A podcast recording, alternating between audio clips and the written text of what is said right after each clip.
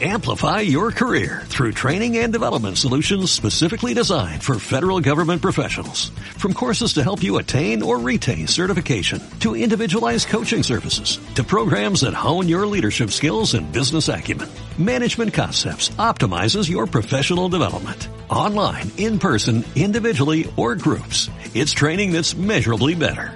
Learn more at managementconcepts.com. That's managementconcepts.com.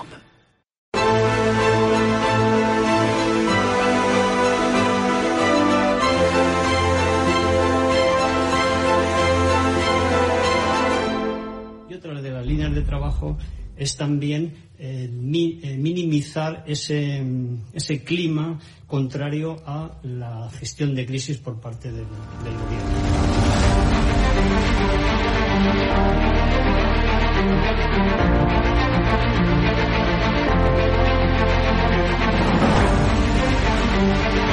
van a garantizar, como digo, de inmediato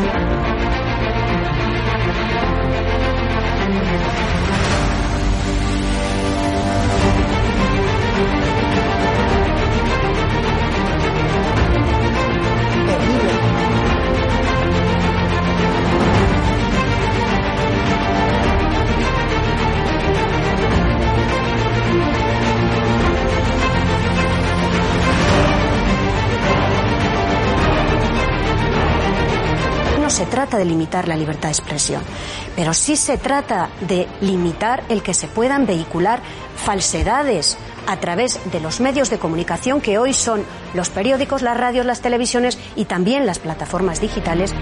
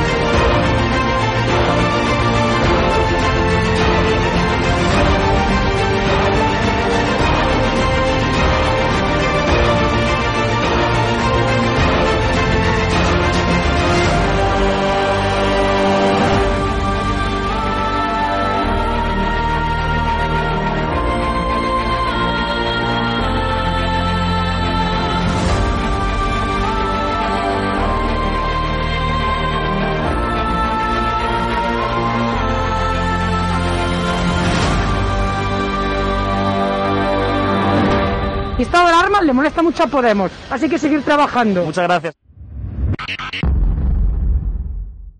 Muy buenas tardes, noches, eh, amigos y espectadores de Estado de Alarma. Hoy nos cabe el honor de saludar a un invitado muy especial. Le conocéis muy bien, ha estado ya en varias ocasiones en nuestro canal. Su nombre es eh, Daniel Lacalle y está considerado como, por supuesto, uno de los mejores economistas de los que disponemos ahora mismo en España y uno de los mejores economistas también del mundo. Sus opiniones no dejan indiferente absolutamente a nadie. A algunos les parece un ultraliberal, valga el palabro, aunque es completamente absurdo para los que profesamos eh, un credo y tenemos una cosmovisión muy parecida a la suya, o un neocon peligroso, ¿no? De estas personas que defienden la ley de la selva y, bueno, pues atacan algo tan simple como la libre fijación de precios en un mercado porque piensan que eso es anti-igualitario y generador de pobreza cuando es todo lo contrario. Está demostrado históricamente en los últimos siglos que es lo que hace progresar y avanzar tanto a las personas como a las sociedades como a los países. Daniel Lacalle, muy buenas tardes, noches y un honor, como siempre, tenerte en estado de alarma.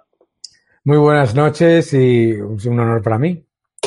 Daniel, eh, estamos durante estos días embarcados, es por supuesto la noticia que marca la agenda económica, claro está, y también política y social en la negociación parlamentaria de la ley más importante de todas las que debe llevar adelante o sacar adelante un ejecutivo, un gobierno, cada año, como es el proyecto de ley de presupuestos generales del Estado. En España vivíamos en los dos últimos años una auténtica irregularidad, eh, una disfuncionalidad, cual es que seguíamos funcionando con unos presupuestos del año 2018, si no recuerdo mal, del último ministro del último de los gobiernos de Mariano Rajoy, de Cristóbal Montoro, y era algo absolutamente absurdo mm, y más en una situación de crisis absolutamente brutal, no solo sanitaria, sino social y económica, amén de política, como la que estamos viviendo debido a esta terrible pandemia.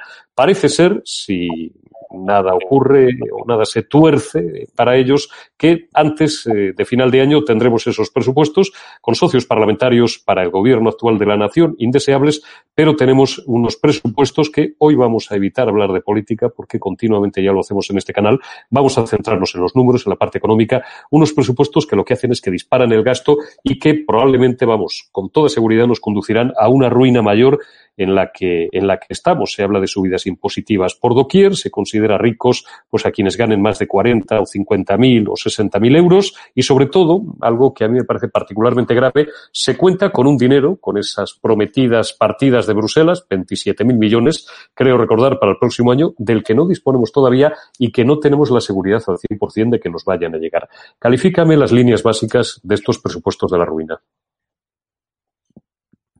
Bueno, yo creo que cuando miramos los presupuestos tenemos que partir de la base de un cuadro macroeconómico.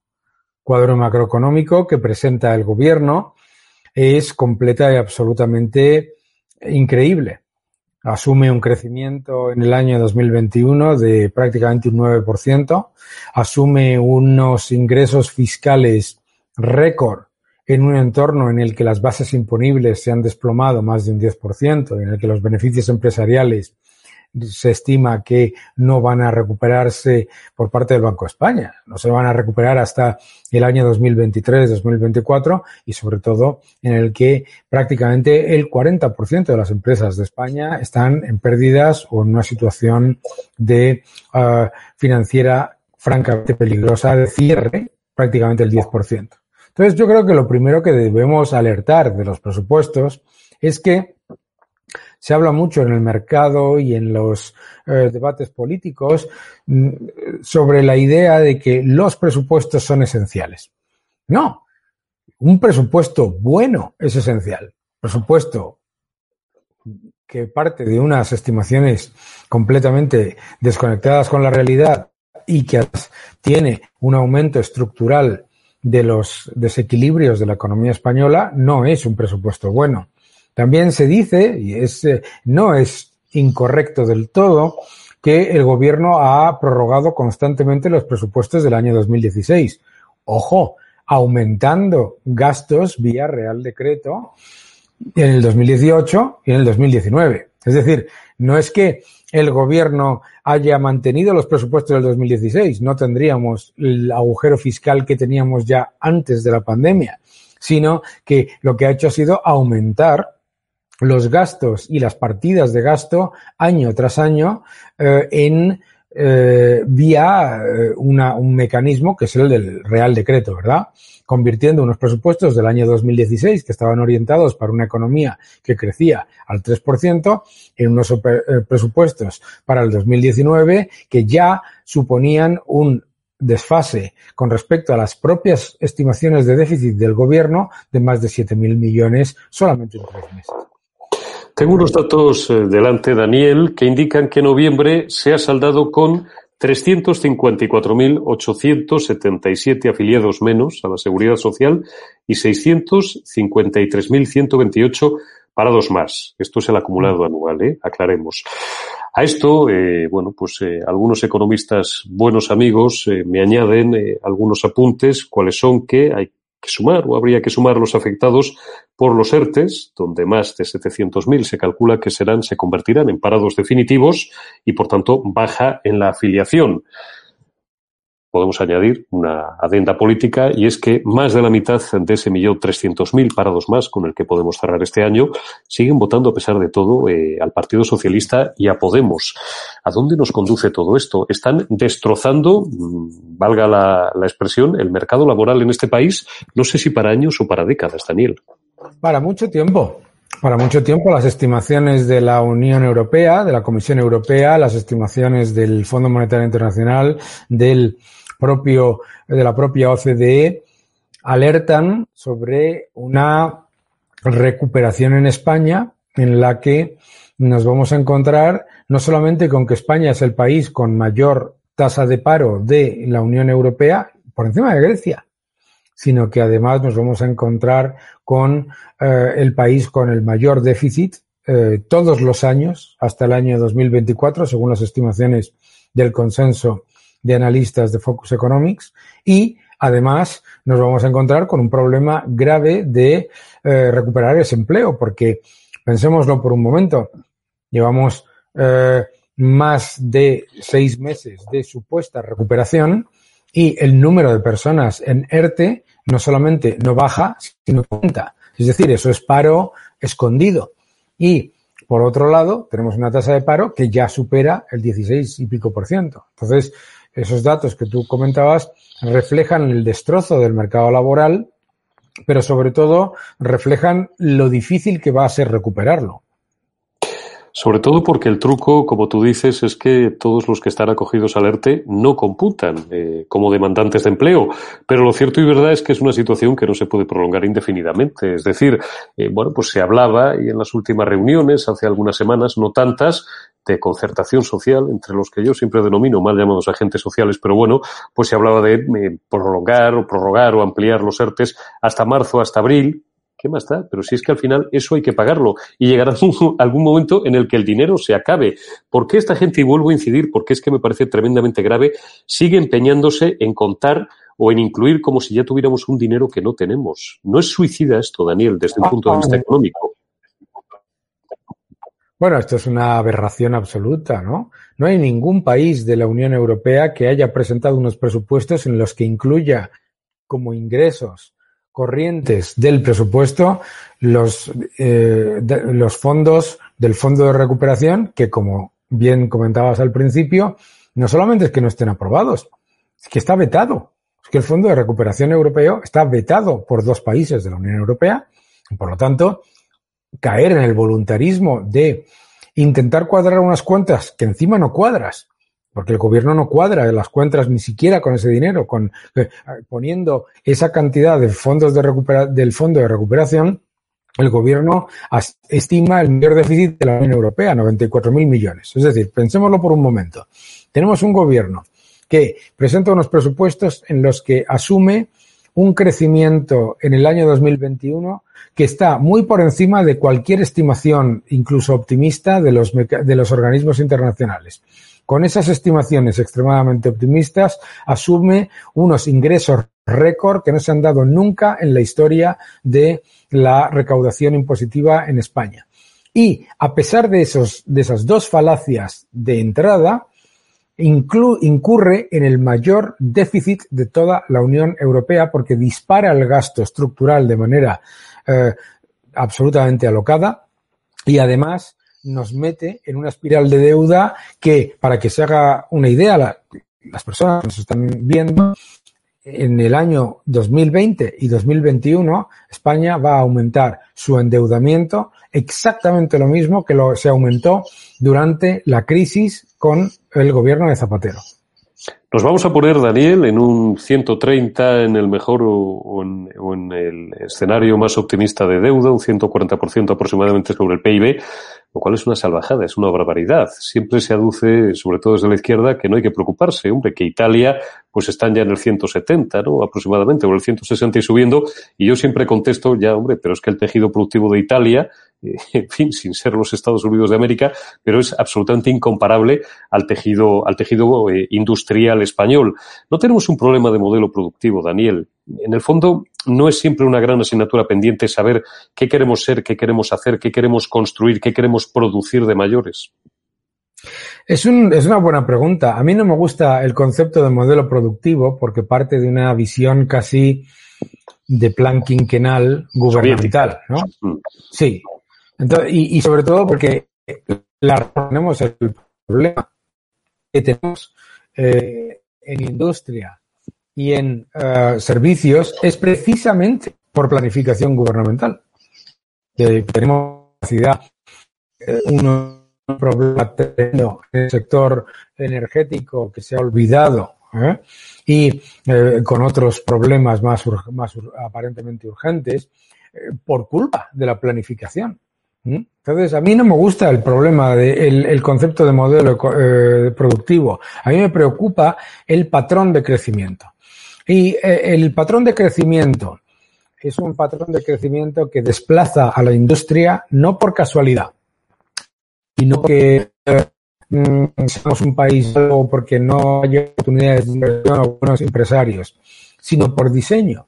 En España es prácticamente imposible eh, invertir en industria porque entre escollos burocráticos, legislaciones eh, autonómicas completamente diferentes unas de otras, permisos eternos, etcétera, etcétera, etcétera, eh, fiscalización eh, ridícula por parte de algunos sindicatos, rigidez laboral, etcétera, etcétera, España está desplazando industria a otros países. Se habla del concepto de deslocalización, pero en realidad no es deslocalización, es expulsión. Y esto yo creo que esto es un elemento muy importante y muy grave que para mí mmm, eh, tiene difícil solución porque los, los políticos, sobre todo la izquierda, piensa que los problemas que se han generado por exceso de intervencionismo y exceso de planificación se solucionan con más planificación y más intervencionismo. Hablabas hace un momento del tema de la deuda, ¿no? Y la idea que nos introduce la izquierda de que la, deuda no importa, que hay otros países que están mucho más endeudados. Contradice completamente lo que decían con el gobierno anterior, cuando decían que el endeudamiento era un, gravísimo problema. Pero no solamente lo contradice, sino que además contradice su mensaje económico. El gran problema con el que nos encontramos es que eh, cuando nos dicen que la deuda no importa, a la vez nos dicen que hay que subir todos los impuestos. Entonces, si la deuda no importa y el déficit no importa y nos va a financiar Europa y el Banco Central Europeo eternamente a tipos bajos, ¿por qué quiere usted subir constantemente los impuestos? La utilización por parte de la izquierda del déficit siempre ha sido la misma. No utiliza el déficit como una herramienta para fortalecer el crecimiento, el empleo y la inversión, sino utiliza el déficit para, como una herramienta para aumentar el gasto clientelar y aumentar el, uh, los desequilibrios estructurales. Porque el déficit, la deuda, todos lo entendemos, ¿no? Una empresa se endeuda para qué? Para crecer, para invertir más, para contratar más gente, etcétera. Eso es deuda productiva. El mm. problema es que el problema fundamental de este aumento de deuda tan brutal que estamos viviendo en el 2020 y en el 2021 es que es fundamentalmente deuda improductiva, que vuelve a la falacia de compararnos con otros países. Muchos nos dicen, no, otros países también se están endeudando. Hay que comparar la calidad del endeudamiento. Si te estás endeudando para fortalecer el tejido empresarial, para facilitar que se recupere el empleo y para atraer inversión, eso generará mayor crecimiento, mayor empleo a futuro y reducirás la deuda. El problema de la deuda en cualquier caso, incluido ese ejemplo que decías tú de Italia, um, es sencillo. Italia lleva tres décadas en estancamiento. Francia lleva dos más de dos décadas en estancamiento también. Eh, Japón lleva otras tres décadas en estancamiento. La deuda no, la deuda improductiva no es un coste irrelevante genera menor crecimiento, menor crecimiento del empleo, menor crecimiento de la productividad y por lo tanto escollos a, al progreso. Esa es la gran, la gran lección que debemos aprender. Y la, y la preocupación que yo tengo en estos presupuestos es que se recurre a herramientas, el déficit y la deuda, no para crecer y crear empleo a lo que nos han dado el espacio fiscal, sino para aumentar el gasto corriente, para aumentar la exposición del, a, a, gasto burocrático y a, eh, eh, deuda improductiva y claro, eso termina generando mucho mayor, mucho peor salida de la crisis. Daniel, eh, vamos a bajar a, terrenos muy concretos, pensando también en nuestros espectadores, para que no piensen que solamente hablamos de, macroeconomía, ¿no? sino de cosas que también están muy pegadas a la realidad, a la dura realidad que algunos están viviendo. Eh, se dice, eh, con razón además, que uno de los sectores más castigados, o el más castigado probablemente, no me refiero a sectores concretos de la economía, como bueno, pues, las agencias de viajes, el turismo o la hostelería, sino a la categoría de los autónomos, a los autónomos a los que, bueno, pues se ha prometido un escudo social que no ven por ninguna parte, a los que durante la primera parte del estado de alarma, durante los primeros meses del confinamiento, en virtud del, del primer decreto de estado de alarma, pues eh, se concedió una moratoria en sus pagos, que si no recuerdo mal fue un mes, mes y medio aproximadamente, se les concedían también la posibilidad de unos aplazamientos de pago, hasta con un periodo de cadencia hasta seis meses, que en el fondo eran una trampa, porque luego pues eh, el palo te venía de golpe y además en unas condiciones bastante desfavorables ¿Por qué este gobierno tiene tan poco interés por ayudar a los autónomos? ¿Por qué se olvida sistemáticamente que por encima de las grandes empresas, y esto lo repetimos hasta la saciedad, pero es real, más del 90% del tejido productivo de este país son medianas y sobre todo pequeñas empresas? El pequeño autónomo, el señor que tiene un bar, la señora que tiene una peluquería, el que tiene un comercio, ¿por qué se está castigando y se está machacando tan duramente durante esta crisis? Eh, se ha evidenciado de forma absolutamente sangrante a estos autónomos y a estos pequeños empresarios que muchas muchas veces son empresas incluso unipersonales a las que se está condenando la ruina, porque de un problema de liquidez se les está condenando un problema de solvencia. Efectivamente. La razón por la que este gobierno siempre ha tenido una especial animosidad con respecto a los autónomos está en la misma palabra, autónomos, que no dependen ni de los favores ni de la eh, aparente bondad o de los o de el control del gobierno, ¿verdad? Eh, la razón por la que se odia al autónomo y a la pequeña y mediana empresa es fundamentalmente esa. El gobierno entiende perfectamente que las grandes empresas, sobre todo las empresas que están más cercanas a eh, sectores regulados, son relativamente fáciles de taimar, porque eh, tienen que ser diplomáticas, tienen que ser, mm, tienen que ser eh, condescendientes, tienen que ser, mm, digamos, relativamente optimistas o cuanto no menos apoyar la acción de gobierno, ¿vale? pero las pequeñas y medianas empresas son muy libres y son demasiado libres para un gobierno que no busca ni el progreso, ni el empleo, ni el crecimiento, sino el control. Y hasta que no entendamos que en el debate político, en el debate económico, cuando estás tratando con las personas, uh, los líderes de Podemos, los líderes de Esquerra, los líderes de Bildu, etcétera, que su objetivo no es el progreso ni el empleo, sino el control, entonces nunca vamos a entender por qué están haciendo lo que están haciendo. El, nadie en ningún. El, otro día tenía una entrevista con internacional y expliqué que en España los autónomos, los self-employed, habían tenido dos subidas de impuestos este año. El periodista no se lo creía. ¿Cómo? Que le han subido las cuotas a los autónomos dos veces en el año 2020, en un año en el que la devastación económica para los sectores más pequeños, las empresas más pequeñas, ha sido eh, enorme. Eso lo dice todo. Eso no es, vuelvo a lo de antes, ¿no? Eso no es por casualidad.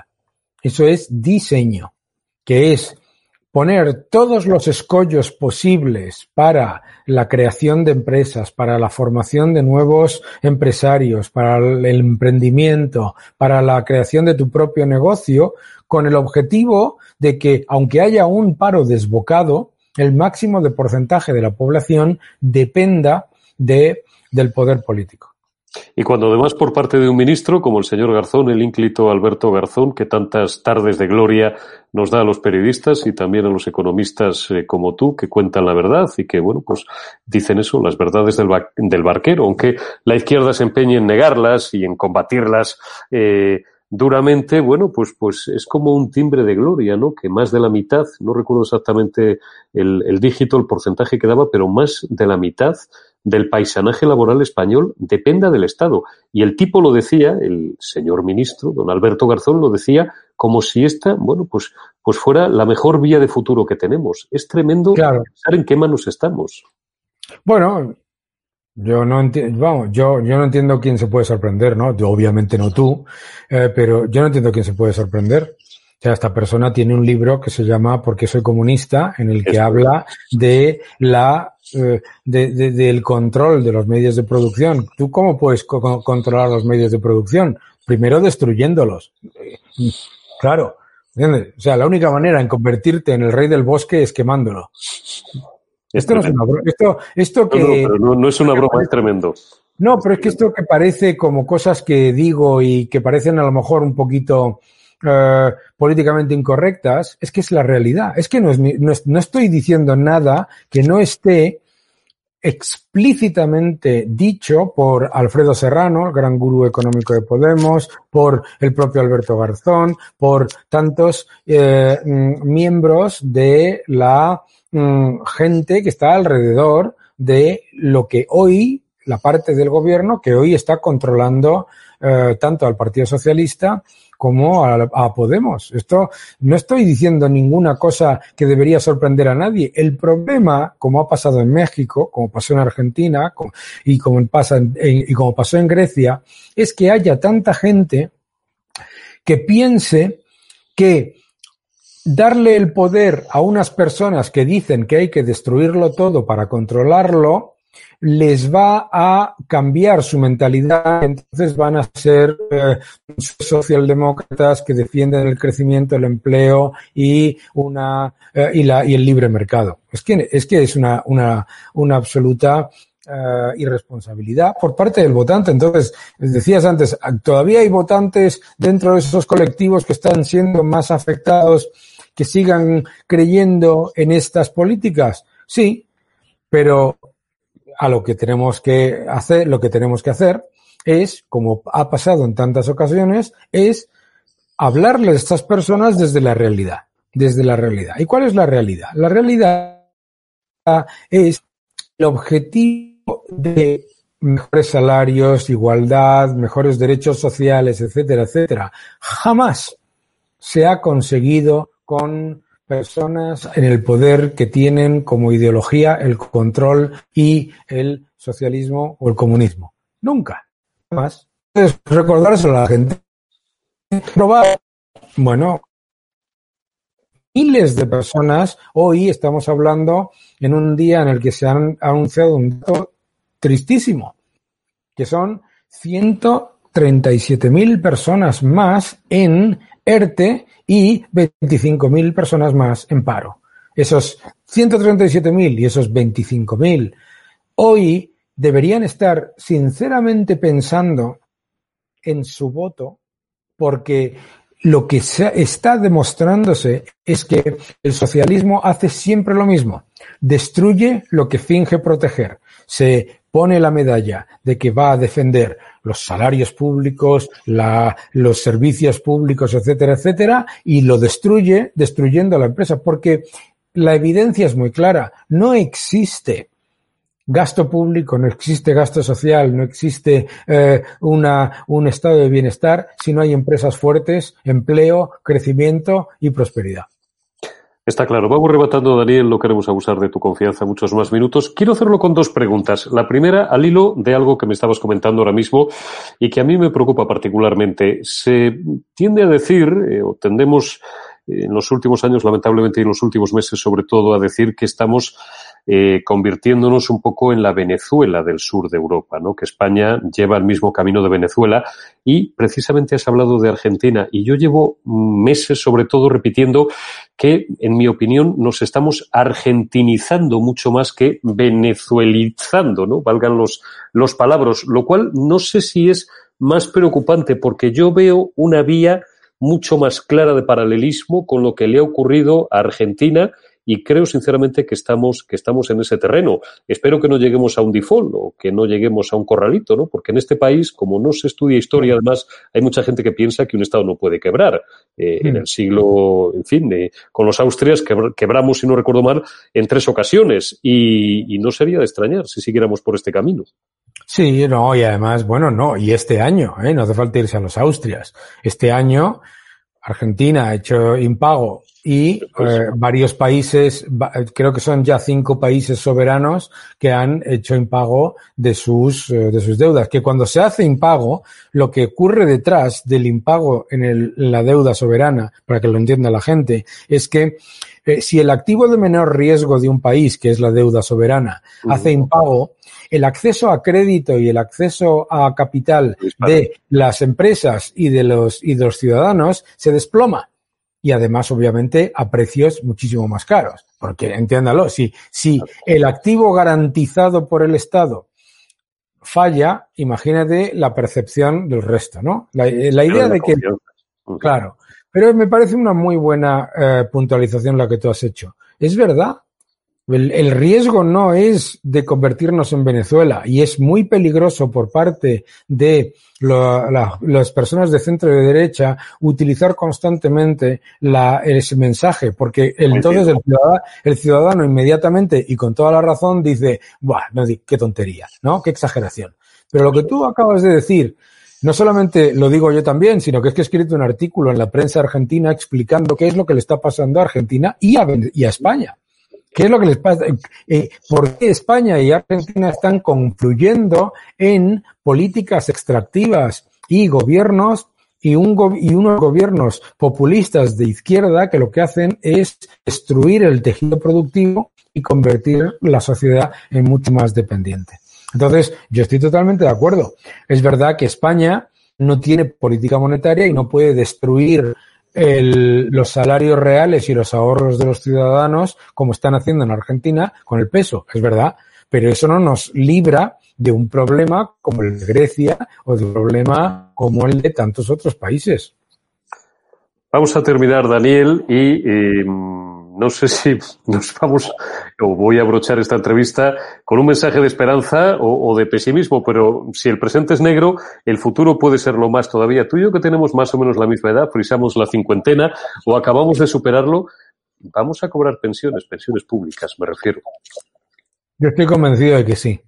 Y estoy convencido de que sí, porque este tipo de, o sea, lo que estamos viviendo ahora, Sí, como decías tú y yo tenemos más o menos la misma edad, yo tengo 53 años. Uh, lo que estamos viviendo ahora ya lo hemos vivido, mm. desafortunadamente.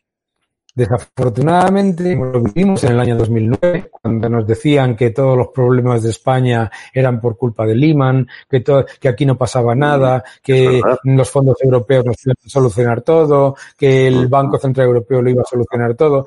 Estamos exactamente igual que en el 2009. ¿Eh? Luego vino el 2010, el 2011 y el 2012. Pero lo que también es verdad, y, nos, y, en España, en España somos muy críticos con nosotros mismos, que es una cualidad muy buena, ¿eh? a mí no me gusta nada el chauvinismo, pero somos muy críticos con nosotros mismos, pero nos olvidamos de que España ha sido el ejemplo mundial de salir de una crisis. Nos olvidamos de que yo, que trabajo en el extranjero constantemente y que, y que tengo contacto constantemente con los medios extranjeros, que España ha sido un ejemplo, que España ha dado eh, una sorpresa positiva cuando se le ha dejado. Cuando, claro, lo que tienes que tener es un gobierno que no ponga la zancadilla. Yo siempre comparo la economía española con una atleta de élite. Que, está, que, tiene capacidad de salir más rápido y mejor que muchos otros Uh, pero si no le ponen clavos en las zapatillas y eh, zancadillas mientras corre. El problema es que el gobierno actualmente, subiendo impuestos, aumentando trabas burocráticas, eh, fagocitando la posibilidad de acceder a los fondos europeos para repartirlo entre sus amigos, etcétera, etcétera, etcétera, el gobierno está poniéndole escollos a una recuperación que si se pusiesen las medidas adecuadas, ojo, si se pusiesen las medidas adecuadas, estaría en el en la tabla en los primeros países en cuanto a crecimiento de empleo y crecimiento de la economía eh, en el año 2021 y 2022. Daniel, esta sí que es la última ya. Vamos a intentar quedarnos con un mensaje, este sí, de, esperanza, no sé si plena y absoluta, pero lo más cercano a ella. Parece que vamos a tener vacunas en los próximos meses o incluso en las próximas semanas, además por partida doble o triple o cuádruple, ¿no? Tenemos a Pfizer, tenemos a Moderna, eh, puede ser eh, esas vacunas eh, lo que, digamos, abrochen, cierren esta terrible pandemia, esta crisis sanitaria y nos permitan, bueno, pues también liberar la economía por parte de estos locos que la han cerrado en algunos casos, como en España, de una forma absoluta, conduciéndonos a la ruina. Pueden ser esas vacunas de aquí a la primavera, más o menos, ¿no? Mes arriba, mes abajo, un poco ese foco al final del túnel y, y ese foco de esperanza para la recuperación. Lo, lo, más importante de las vacunas es que van a eliminar la excusa para los gobiernos y sobre todo para nuestro gobierno de utilizar la excusa del COVID-19 para destruir la economía y eh, meter todavía mayores medidas de control de la población y de, y de eh, y antilibertad. Esa es la clave.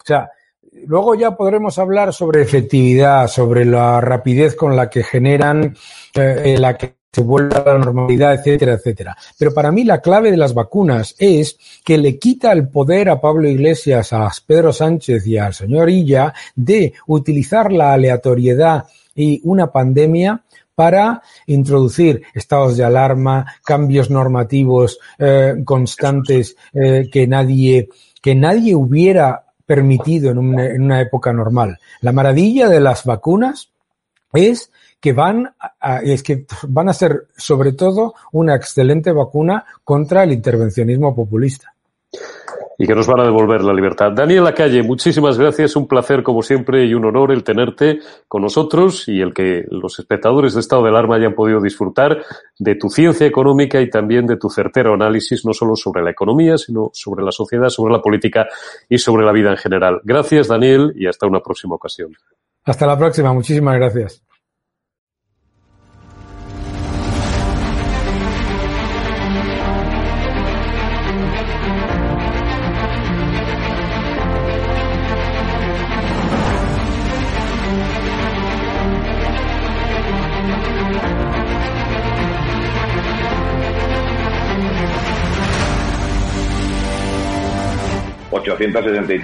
Consultas a, eh, que han venido a, través de, del canal de estado de alarma y de ellas pues ha habido un porcentaje muy muy alto que, que son clientes nuestros ya. Yo la verdad que cuando hice, cuando di este paso de publicar, porque claro, yo no tengo ningún medio de comunicación como puedes tener tú, y mi forma de, de demostrar mi cabreo y mi indignación con este pues voy a intentar a ver si puedo, puedo, que yo no soy políticamente correcto. Has sentado cátedra, apoyas un proyecto por la libertad de expresión, has puesto una pancarta contra el gobierno, te va mejor que nunca a pesar de la pandemia. Don Félix Revuelta, presidente de Naturhaus, propietario también de la Unión Deportiva de Logroñés, dueño de este hotel maravilloso donde nos has alojado. Está mal que lo diga, pero desde que me hice un poco famoso por mis expresiones en contra de este gobierno social comunista, mi negocio ha ido para arriba.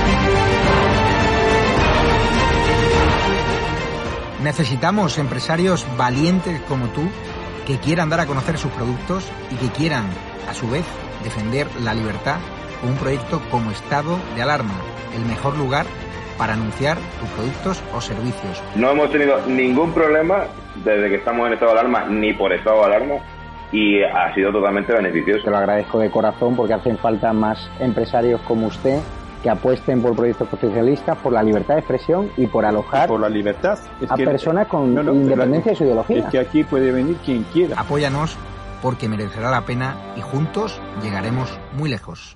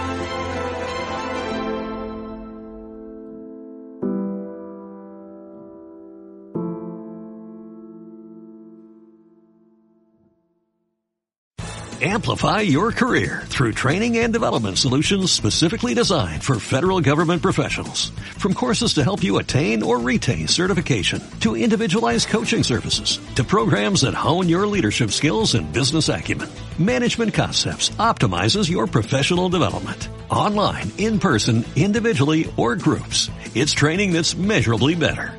Learn more at managementconcepts.com. That's managementconcepts.com.